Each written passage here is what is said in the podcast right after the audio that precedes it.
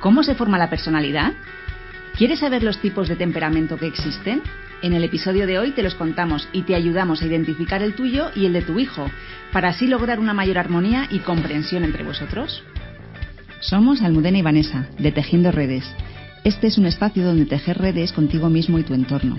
Tratamos temas relacionados con el desarrollo personal y las terapias para todos los públicos, adultos, niños y adolescentes, tanto de la vida personal como profesional y educativa.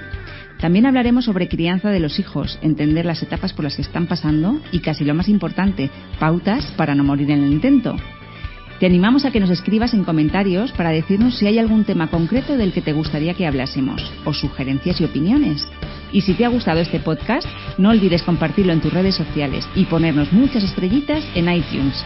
Entre todos podemos tejer redes y crear un mundo mejor. Bueno, pues en el capítulo de hoy, como acabamos de decir, vamos a hablar sobre eh, el temperamento. El temperamento, eh, la personalidad y el carácter. Bueno, empezamos por qué es el, temperamento. Pues es la manera natural con, que un ser humano interactúa con su entorno. Es hereditario y no influye en factores externos. Es la esencia con la que nacemos porque una cosa es el carácter y otra cosa muy diferente es el temperamento. Y ambos, el conjunto de carácter y temperamento, es lo que conforma la personalidad. Hoy nos vamos a centrar en los tipos de temperamento. Vamos a ver diferentes, nueve, diferentes eh, temperamentos, nueve tendencias, lo que llamamos. A ver, una forma muy gráfica que utilizamos nosotras para distinguir entre carácter y temperamento es, por ejemplo, la estatua de la libertad. Si vemos de lo que está hecho la estatua de la libertad, el material con el que está hecho es cobre y luego pues tiene una figura concreta de una señora que mm, sujeta una antorcha, en fin, ya sabemos cuál es.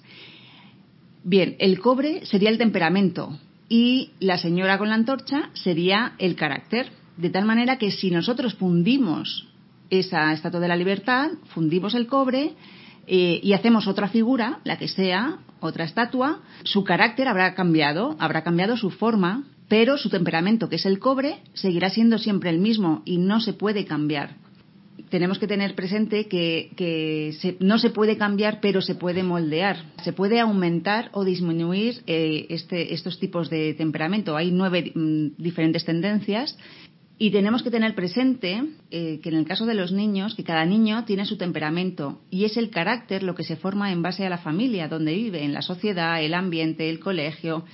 el temperamento es innato y no se puede cambiar aunque podamos adaptarnos al medio, eh, como hemos dicho, y aprender a controlar este, este temperamento.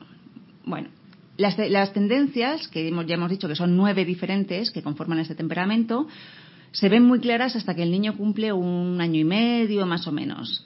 Eh, más tarde, a través de la personalidad, se pueden regular. Y hay que tener en cuenta las tendencias de los niños, cada uno tenemos las nuestras, pero hay que tener en cuenta las de nuestros hijos para poder atenderlas diariamente. Es muy importante que, todos los días eh, satisfagamos estas tendencias.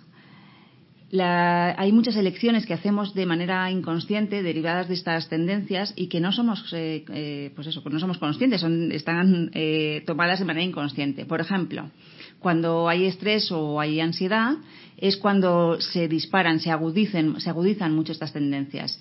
Sin embargo, cuando las satisfacemos, cuando las atendemos, hace que nos recompongamos, que nos encontremos bien con nosotros mismos, nos encontremos mejor. Si conocemos nuestra tendencia, de mayores podremos regularlos y satisfacerlas. Pues bien, esto que llamamos temperamento son las tendencias naturales de nuestros hijos y, si podemos llegar a entenderlas y, a, eh, aprender a conocer un poquito más a fondo a nuestros hijos, las podremos aceptar y, y, también acomodarnos un poco más a nuestro día a día. Porque nos podemos pelear con las tendencias o aceptarlas. Una de dos. Por ejemplo, vamos a ponernos eh, a nosotros como adultos en situación. Si una persona muy activa o sea, si, por ejemplo, si tú eres una persona muy activa, es probable que busques un trabajo en el que tu nivel de actividad sea mm, medianamente alto. No vas a coger un trabajo en el que estés ocho horas seguidas eh, mirando una pantalla de ordenador. Y si lo haces, es muy probable que después tengas que, cuando terminas tu jornada laboral, es muy probable que tengas que ir a hacer deporte, salir, mm, entrar, subir, bajar, es decir, moverte, mm, sacar, mm, satisfacer esa tendencia de, de actividad. Pues bueno, vamos sin más dilación a comenzar a explicar las tendencias. La primera sería hipoactivo o hiperactivo y es la actividad física, la capacidad del niño de moverse y no, y no como su, nivel de actividad, pero no estamos hablando como diagnóstico ni de TDAH ni de TDAH, nada. Es simplemente que hay niños más hiperactivos y niños más hipoactivos. Los hiperactivos, pues la manera, su manera de estar en el mundo es con movimiento, en el colegio, por ejemplo, cuando se tienen que, estar quietos más de mm, eh, mucho, mucho rato seguido, se tienen que poner con mucha más energía en, en, estar quieto que en atender, en no moverse, porque para ellos es un gran esfuerzo no moverse, que en atender. Y entonces hay que proporcionarles ese espacio y ese tiempo para que se puedan desahogar, moverse, tener esa actividad que necesitan. Eh, se puede ver hasta el año y medio en conductas como, pues, por ejemplo, los niños que tripan por el sillón, por los muebles, que dormidos en la cuna se, se, mueven mucho y amanecen en posiciones completamente diferentes. Pues eh, hay niños que aparecen en la cabeza donde tendrían que estar los pies y al revés, o, atravesados, o con las piernas por fuera de los barrotes. Bueno, se levantan en, una posición muy diferente a cuando les acostamos. Los niños hiperactivos necesitan, o sea, necesitan imperiosamente eh, actividad física y es conveniente que todos los días eh, realicen ejercicio. Cuando salen del colegio es muy probable que antes de pasar a hacer deberes o pasar a hacer cualquier otra cosa sería sería interesante que, por ejemplo, pues eh, les llevéis al parque para que trepen, para que suban al tobogán, al columpio, en fin, que se desahoguen, que, saquen toda esa, que, que, cubran esa necesidad de moverse, para luego poder volver a estar sentados un rato haciendo las tareas, los deberes o un puzzle, lo que sea. Eh, los niños hipoactivos son bebés más quietos, más tranquilos, son, son esos bebés que no se mueven mucho en la cuna, que se despiertan casi igual en la misma posición que les acostaste y, que necesitan para sentirse bien tranquilidad corporal. Suelen preferir actividades tranquilas, como buscar cosas en libros o jugar con puzzles durante largos periodos de tiempo. Son lo que muchas veces decimos que es un niño Buda, es un niño que le deja sentado en un sitio con cuatro juguetes alrededor y ahí se puede pasar el tiempo, el tiempo muerto. Bueno, pues esos son niños hipoactivos que probablemente necesitan ratos de estar solos, de estar en silencio, de estar en calma, antes de poder hacer otro tipo de actividad. La segunda tendencia sería el ritmo. Esta tendencia se refiere a los ritmos biológicos y ahí se puede ser rítmico o arrítmico. Los niños rítmicos, eh, pues eh, es como el niño ideal, con ritmos muy pautados. Es muy característico en ellos que digan es la hora de comer y no tengo hambre, porque las rutinas para ellos son imprescindibles. Cualquier desregulación les irrita y les altera mucho si les cambias un horario de sueño, un sitio, sus costumbres. Y, y, por ejemplo, necesitan sus, rutinas más o menos igual que cuando están en casa. Entonces, eh, probablemente tengas que llevarte su almohada, sus muñecos, su manta, porque para ellos es, es importante y, y, si no se alteran mucho. Mientras se mantengan ciertos ritmos internos, se sienten más tranquilos y, y se alteran si les damos una pauta contraria a su tendencia. Por el contrario, los niños arrítmicos, que, ¿quiénes son? Pues son niños que pueden comer a cualquier hora, que no es porque sea la hora de comer, es ya, pero yo no tengo hambre, ya, pero es que es la hora de comer ya mamá, pero es que no tengo hambre. Entonces, mm, mm, comen cuando tienen hambre, no cuando es la hora de comer, eh, no tienen horas fijas de acostarse o levantarse, y, por ejemplo, cuando vas de viaje con ellos, ellos pueden aguantar todo el viaje a lo mejor sin comer o sin ir al baño, sin problema, mientras que para un niño rítmico vas a intentar hacer las paradas pertinentes para que pueda comer a su hora, no se pueden cambiar las rutinas. Y si se hace, pues son niños que luego están en el coche, que se ponen a llorar, se ponen pues un poco insoportables, que y cuando llegamos y yo quiero tal y no sé qué, pues bueno, pues muchas veces les pasa que están, estamos rompiendo su, su ritmo biológico. Eh, esto también eh, entra en conflicto muchas veces con, los padres, porque con nosotros, porque nosotros también tenemos nuestros temperamentos y también podemos ser, evidentemente, seremos rítmicos o arrítmicos. Y el problema surge cuando, por ejemplo, somos un, yo soy una madre arrítmica y mi hijo es un niño rítmico, por ejemplo, porque claro, a mí me, yo pues me voy de viaje y yo quiero llegar al sitio donde voy a, de destino y prefiero comer allí tranquilamente sabiendo que ya no me tengo que mover pero a lo mejor eso supone romperle el ritmo a mi hijo y que mi hijo pues entre casi en catarsis, ¿no? Entonces tenemos que, que, tener en cuenta las tendencias de nuestro hijo para poder también acoplarnos. La tercera tendencia sería la adaptabilidad y es la capacidad o facilidad y rapidez de, de adecuarse a las nuevas situaciones.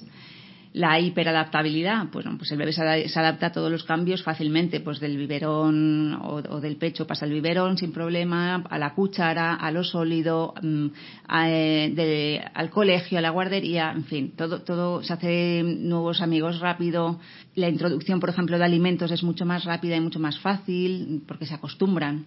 En cambio, los niños eh, hipoadaptables, con hipoadaptabilidad, pues les cuestan más los cambios, eh, se alejan de los extraños, tardan más tiempo en unirse a nuevos grupos, escupen los alimentos nuevos, no, no, el introducir alimentos cuesta mucho más y, por ejemplo, evitan ir a lugares desconocidos y aquí, por ejemplo, lo, se ve también claro cuando, cuando empiezan los procesos de adaptación al colegio. Hay niños que el primer día casi están o prácticamente están adaptados. Y hay niños que han pasado a lo mejor tres semanas y siguen quedando, quedándose llorando.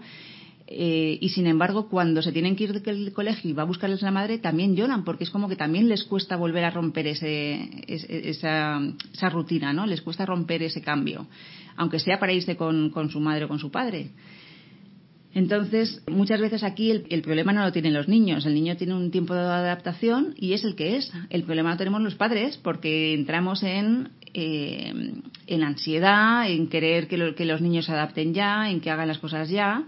Y, y entonces, claro, a ellos les afecta. Su tiempo de adaptación es el que es para ellos, no es ni bueno ni malo. El problema es la ansiedad que les creamos muchas veces también los padres, ¿no? Así que a estos tipos de niños más hipoadaptables, pues hay que darles más tiempo y estar tranquilos, porque si los padres eh, le muestran como que le cuesta al niño, pues el niño también tendrá más dificultades. Es necesario respetar su tiempo, porque si hay poca tolerancia al tiempo, el niño tiene más resistencias. Entonces, mm, simplemente dejarle y dejarle ser y dejarle y dejarle adaptarse a su ritmo. La cuarta tendencia es la distractabilidad que es la capacidad de distraerse. Hay personas que son distraídas y siempre lo van a ser. Pueden llegar a cambiar un poco por el vínculo, porque al otro le molesta, pero no por ellos mismos. Los niños con, con, distractabilidad alta necesitan más tiempo para finalizar las tareas, porque su atención es constantemente requerida en diferentes direcciones. Eh, también hoy en día el hecho de tener tantos estímulos visuales, mm, sonoros, eh, auditivos, no ayuda a que esa distractabilidad baje porque están expuestos a muchísimos, muchísimos estímulos, mucho más de lo que sería conveniente a veces. También es verdad que, que, cuando están tristes, por ejemplo, es fácil que cambien su atención a otra cosa y también mejoran su estado de ánimo, con lo cual también hay ventajas. Y mm, hay niños que tienen distractabilidad baja, que no se distraen fácilmente y pueden estar sentados, leer o dibujar por largos periodos de tiempo. Cuando tienen hambre o están tristes, también es muy difícil sacarles de ese estado de ánimo, que cambien ese estado de ánimo. Ser distraído tiene varios problemas. El primero es que para ellos no es un problema, el problema es para los que estamos alrededor. Tampoco les molesta que la otra persona sea distraída. Y, sí que es verdad que se puede cambiar un poco por el vínculo. Podemos decirles eh, a una persona más despistada, más, con más alta distractabilidad, que para mí es importante mmm, que por favor pongas atención donde guardas algo, ¿no? Lo que sea, lo que nosotros necesitemos o lo que nosotros, bueno, pues para nosotros sea realmente importante. Y de esta manera, pues ellos pueden poner más atención en esa parte. En cuanto a la educación de los niños, con los niños con alta distractibilidad es como que encima los padres estamos más encima de ellos, porque y cuanto más encima de ellos estamos, porque como se les olvida todo, pues estamos más encima. Pero cuanto más encima estamos, es un poco la pescadilla que se muerde la cola. Más distraídos son, porque, por ejemplo, si los padres están siempre pendientes de que no se les olvide meter todo en la mochila, de que guarden todo, que no se les olvide el bocadillo del recreo, pues cuanto más pendientes estamos nosotros, más distraídos ellos, porque total, ya se lo hace alguien, ya se preocupa alguien por ellos, ¿para qué lo voy a hacer yo? Entonces hay que soltar también ahí para que ellos puedan hacerse responsables y trabajen un poco eh, en bajar esa distractabilidad.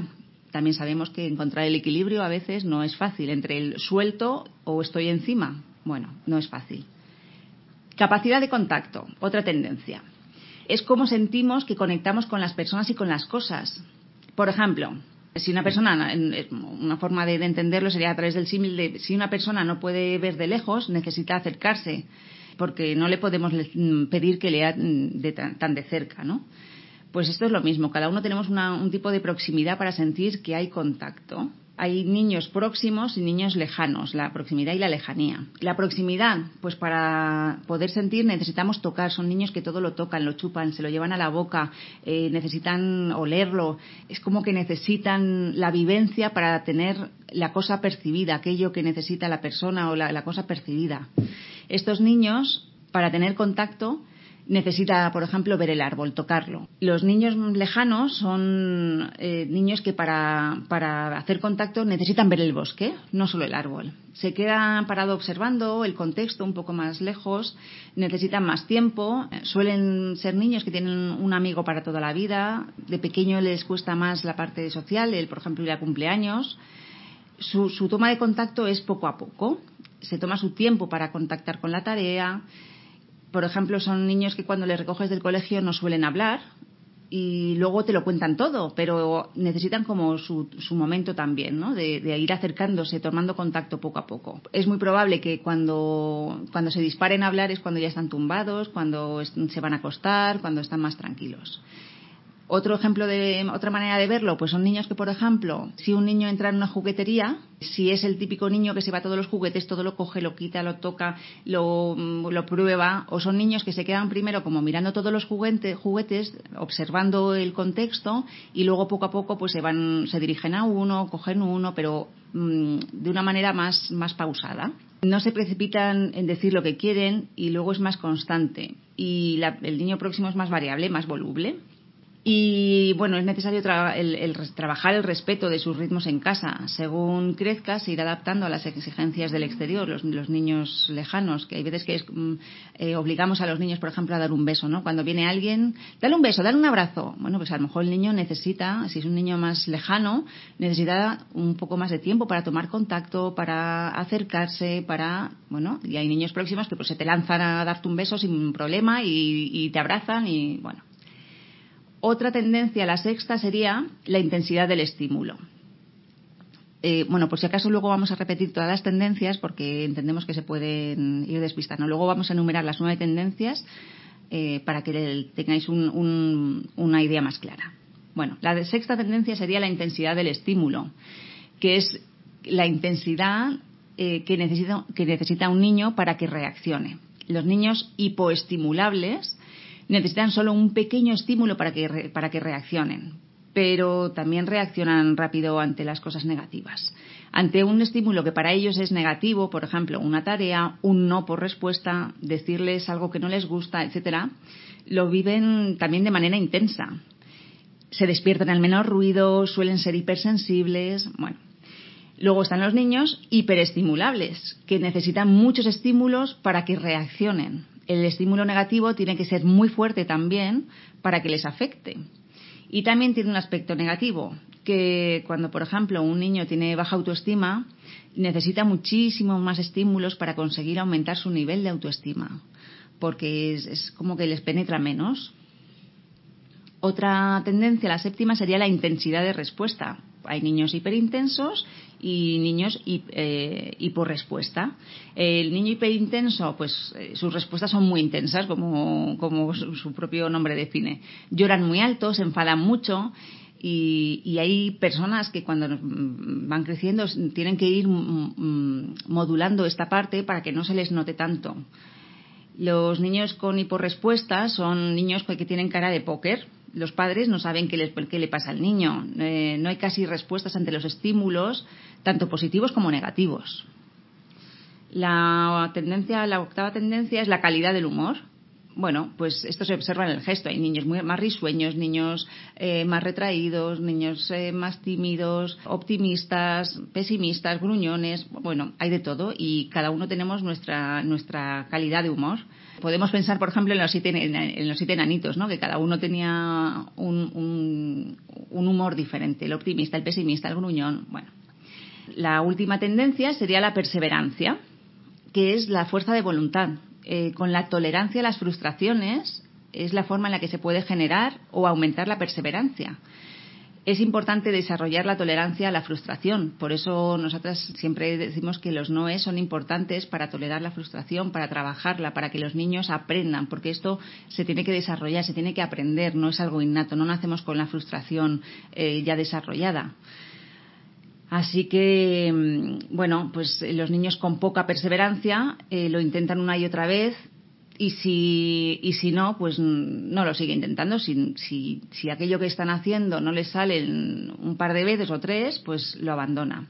Y los niños con perseverancia alta, pues negocia para conseguir lo que quiere, no tolera el no y lo sigue intentando.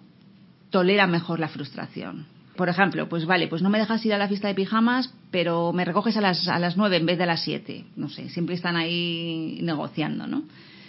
La perseverancia se logra con la, con la aceptación de la frustración, como hemos dicho. Tolerancia cero, perseverancia cero. La fuerza de voluntad se, se consigue tolerando la frustración y, como siempre decimos, esto es práctica. Lo volvemos a repetir. Se puede desarrollar y se hace a través de los noes que les ponemos a los niños. Ante la dificultad, como hemos dicho también, un, niño no perseverante pues abandona la tarea. En la generación actual de padres solemos tolerar poco la frustración y por eso sucumbimos antes ante la perseverancia de los niños. Por eso, eh, muchas veces nos saltamos nosotros los límites que les ponemos a los niños. No, somos consistentes o coherentes en, los límites que ponemos, porque el niño insiste, insiste, insiste y nos cuesta a nosotros como padres sostener esa insistencia y también ser perseverantes en nuestro límite. Y entonces, eh, al final, nos acabamos saltando el límite y los niños no aprenden la perseverancia tampoco, ni la frustración al no, porque al final lo consiguen. Así que los niños, eh, para que los niños puedan aprender, los padres nos tenemos que mantener firmes eh, con los límites que hemos puesto. Esto no quiere decir que luego, según vayan creciendo, se vayan revisando los límites, se vayan negociando, bueno, lo que ya hemos explicado más veces. Pero si algo es no, es no. Y si al final el niño, por lo que sea, se sale con la suya, después de intentarlo 30 veces, lo que está aprendiendo es que para conseguirlo lo, lo, tengo, que, lo tengo que intentar 30 veces. Por otro lado, eh, a un niño perseverante hay que enseñarle también a soltar y a abandonar para que no se empecine en algo que tampoco es bueno para él. Eh, pasamos ya a un nivel de, de, ser cabezotas y de darnos cabezazos contra la pared y que el niño insista, insista, insista y, y también ahí tiene que aprender a aceptar el no y a, y a soltar esa perseverancia y a que no lo intente 500 veces más. Para ello también es importante que, cuando decimos que no, nos mantengamos firmes, porque el niño aprenderá que aunque lo pida 500 veces, no lo va a conseguir y también aprenderá a soltar ahí. Un padre o madre rígido con un niño perseverante eh, tiene, que tiene que enseñar al niño a negociar. Por ejemplo, ante, un, ante la insistencia de un niño de ver la tele, pues eh, podemos decir, no, hoy no hay pantallas porque es martes y entre semana no hay pantallas, pero si quieres, el fin de semana podemos ver una película juntos. Por un lado, se le enseña que perseverar es bueno, pero no se consigue su objetivo haciendo que nosotros nos saltemos los límites impuestos. También hay que enseñarles a posponer incluso las cosas buenas para no ceder al primer impulso. No ceder siempre a lo inmediato. Eh, hay veces que, bueno, pues hemos acordado hacer algo y el niño, claro, lo, quiere hacer ya o lo quiere comprar ya o lo que sea que, hayamos acordado o que hayamos dicho que sí y lo quiere ya, ya, ya. Bueno, pues a veces hay que enseñarles a que no puede ser todo inmediato y que mm, hay que esperar para, para recibir también eh, los frutos. Te vamos a proponer una dinámica para que puedas hacer para ti y para tu hijo que es bueno la dinámica de, las tendencias. Entonces, eh, que cojas la lista de las tendencias, vamos a coger, por ejemplo, cuatro. Cuatro dimensiones de, temperamento que hemos expuesto, que sería el nivel de actividad, hipoactivo, hiperactivo, el ritmo, rítmico o arrítmico, la adaptabilidad, hiperadaptabilidad o hipoadaptabilidad y la distractabilidad, distractabilidad alta o distractabilidad baja. Ojo, parece un trabalenguas esto. Bueno, pues con estas cuatro dimensiones que hemos cogido, estas cuatro tendencias, vamos a ver en cuál calificarías a tu hijo. Si sería, por ejemplo, hipoactivo, arrítmico, hiperadaptable y con una distractabilidad alta. Porque es importante mm, conocer a nuestros hijos y respetarles eh, en su temperamento, como personas, en su ser, tal y como son y tal y como también somos nosotros, porque nosotros tenemos nuestras propias tendencias. Su temperamento, como hemos dicho, no puede ser modificado ni tampoco el, nuestro. Reconocer eh, cuál es el, temperamento de nuestro hijo y, respetar esa individualidad es fundamental.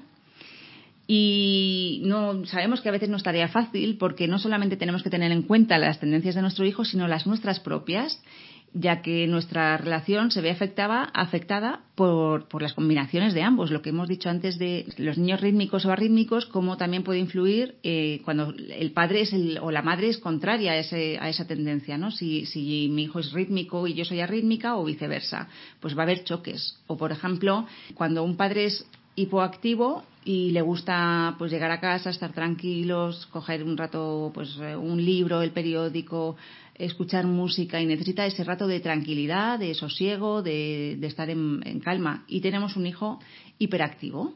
Y entonces, si yo soy hipoactivo y el hijo y mi hijo es hiperactivo, pues mi hijo que va a querer, pues salir al parque a correr, a hacer algo, a montar en bici.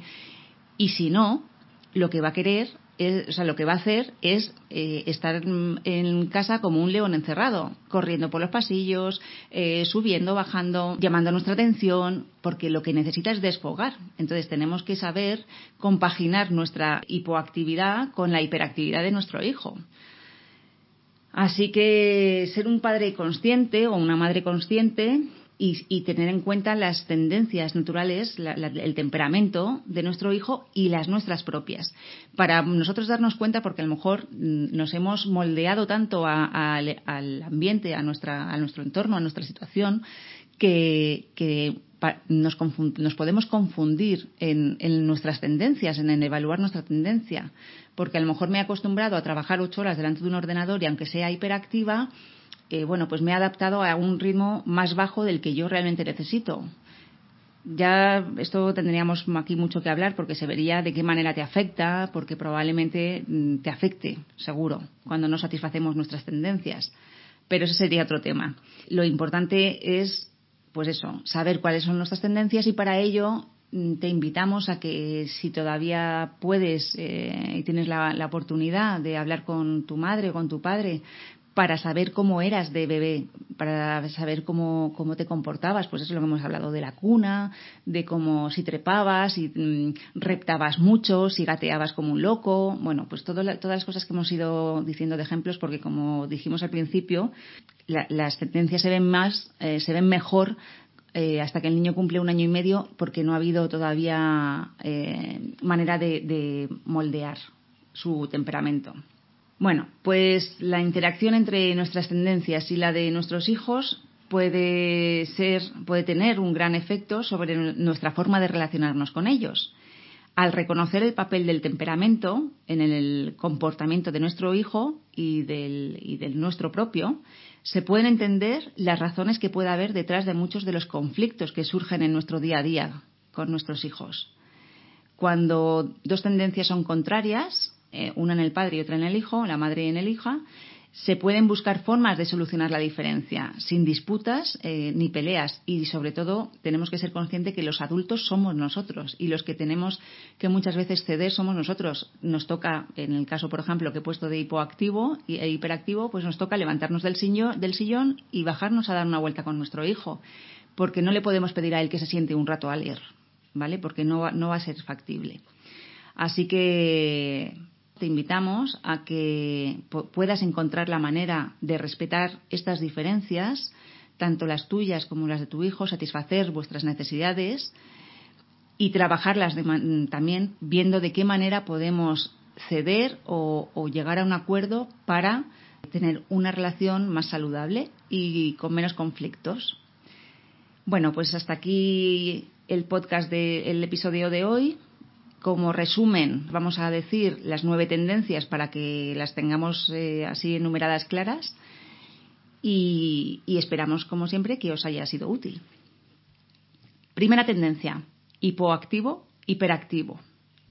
Segunda tendencia, rítmico, arrítmico. Tercera tendencia, hiperadaptabilidad, hipoadaptabilidad. Cuarta tendencia, distractabilidad alta, distractabilidad baja. Quinta tendencia, capacidad de contacto, próximo o lejano. Sexta tendencia, intensidad del estímulo, hipoestimulables o hiperestimulables. Séptima tendencia, intensidad de respuesta, hiperintenso o hiporrespuesta. La calidad del humor, con cada uno sus características, optimista, pesimista, gruñón, eh, risueño. Y, y la última tendencia, perseverancia, poca perseverancia o perseverancia alta. Esperamos que os haya gustado y ya sabéis, si tenéis alguna duda, nos podéis eh, dejar comentarios y trataremos de responderos a todos. Muchas gracias. Y aquí termina este episodio de Tejiendo Redes. Cuéntanos de qué te gustaría que hablásemos en otro episodio y trataremos de hacerlo. Esperamos que hayas disfrutado, que haya sido útil y si ha sido así, te agradeceríamos que recuerdes compartirlo en tus redes y ponernos muchos likes y estrellitas en iTunes y en iBox. Entre todos, podemos tejer redes y crear un mundo mejor.